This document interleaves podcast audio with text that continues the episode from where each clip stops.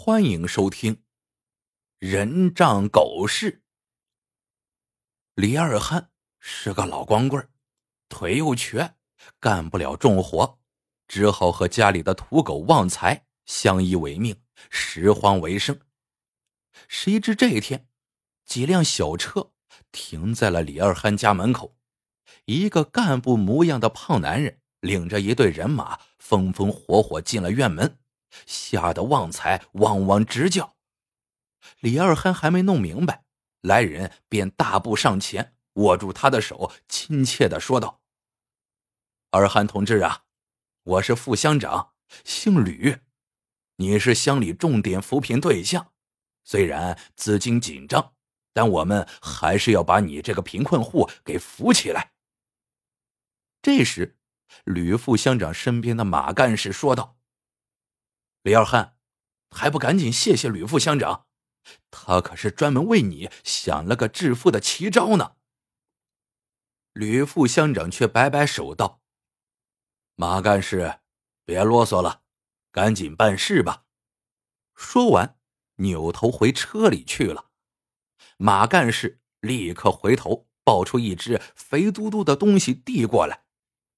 李二汉眯眼一看，吓了一跳。我的妈呀，这玩意儿长得可真丑嘞！浑身滚圆，满脸褶子，大嘴巴，还是个地包天，眼看呀就要包不住满嘴的哈喇子了。马干事赶紧解释：“这是我们吕副乡长的爱犬，来帮你脱贫的。”李二憨听糊涂了，马干事又解释说。它可是纯种的英国斗牛犬，还大着个肚子呢，下个月就要生了。刚生下来的小狗都起码值三千。我们吕副乡长已经发话了，这狗最近就交给你养，等生出小狗来，给你留两只。李二憨一算，这两只可就是六千块钱呀，自己要是捡破烂攒这么多钱。那得要多久啊？他立刻拍着胸脯道：“请领导放心，俺一定好好服侍他。”说完，小心翼翼的接过斗牛犬。马干事听了，满意的点点头，扭头走了。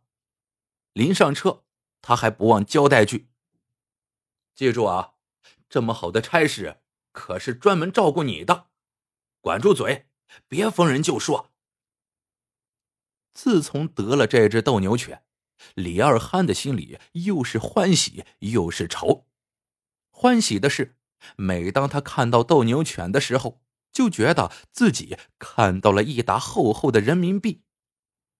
愁的是，这狗是洋玩意儿，自己见都没见过，更别说知道怎么养它了。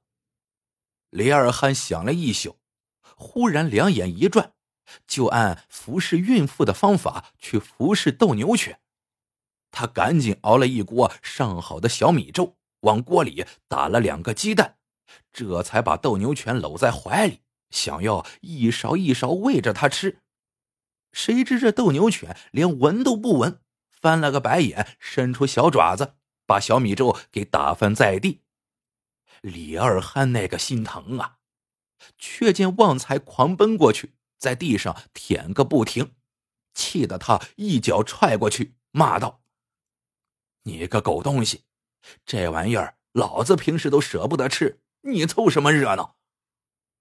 这一脚踹得旺财嗷嗷直叫，低着脑袋跑开了。眼看着斗牛犬一个劲儿的瘦下去，李二憨的心里是直发急。说来真巧，马干事来了，这回还带了个兽医。只见兽医端出一台仪器，在斗牛犬肚子上扫了好一会儿，回头微笑着对马干事说：“请放心吧，胎儿一切正常。”马干事这才松了口气，把好几罐东西往桌上一放。李二憨偷偷瞥了一眼。里头全是些精巧的小饼干，便憨憨的说：“嗨，马干事，客气了啊，你来就来了，还带啥饼干来呀？哎，真是的！谁知马干事白了他一眼。你以为是给你吃的呀？想得美！说完，指了指斗牛犬，道：“这是狗饼干，进口的，专门针对他这样怀孕的小狗，用来调剂口味、补充营养的。”李二憨听得瞠目结舌，半天才结巴道：“好，好家伙，这可是比我们村里女人怀孕还金贵呀！还别说，自从有了狗饼干，这斗牛犬果然食欲大增。可没过多久，狗饼干就吃光了。李二憨没辙了，他狠了狠心。”拿出仅有的积蓄，托人从县城里买些狗饼干。一段时间过后，马干事再次上门来了。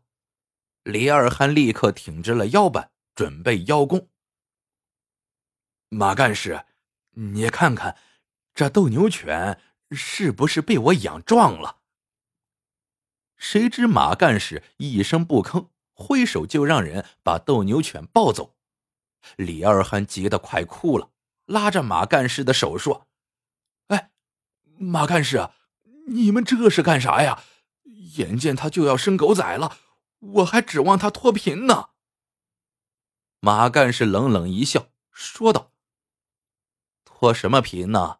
现在没这个必要了。”说完，把手一甩，上车走了。李二憨气得一屁股坐在地上，怎么想都想不明白这是为啥呀？接下来，他把自己关在屋子里，好几天没有出门。这天大早，他忽然觉得院门被拨开了，一瞧是旺财。只见这家伙饿得皮包骨头，怯怯的探进脑袋，低声呜呜直叫。李二憨连忙抹了把眼泪。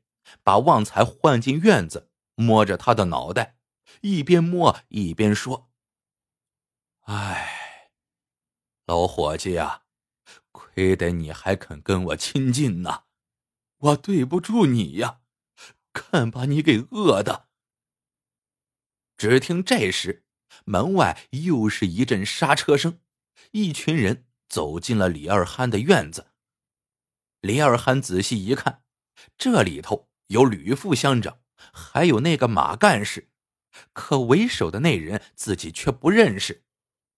只听为首的那个人笑着说：“老吕啊，前段时间我就对你说过，要来看看你们乡的这个困难户，可是太忙了，计划取消了。今天忽然想起来了，还麻烦你呀，陪我来一趟。”吕副乡长抹了抹额头上的冷汗，心虚的望了一眼马干事。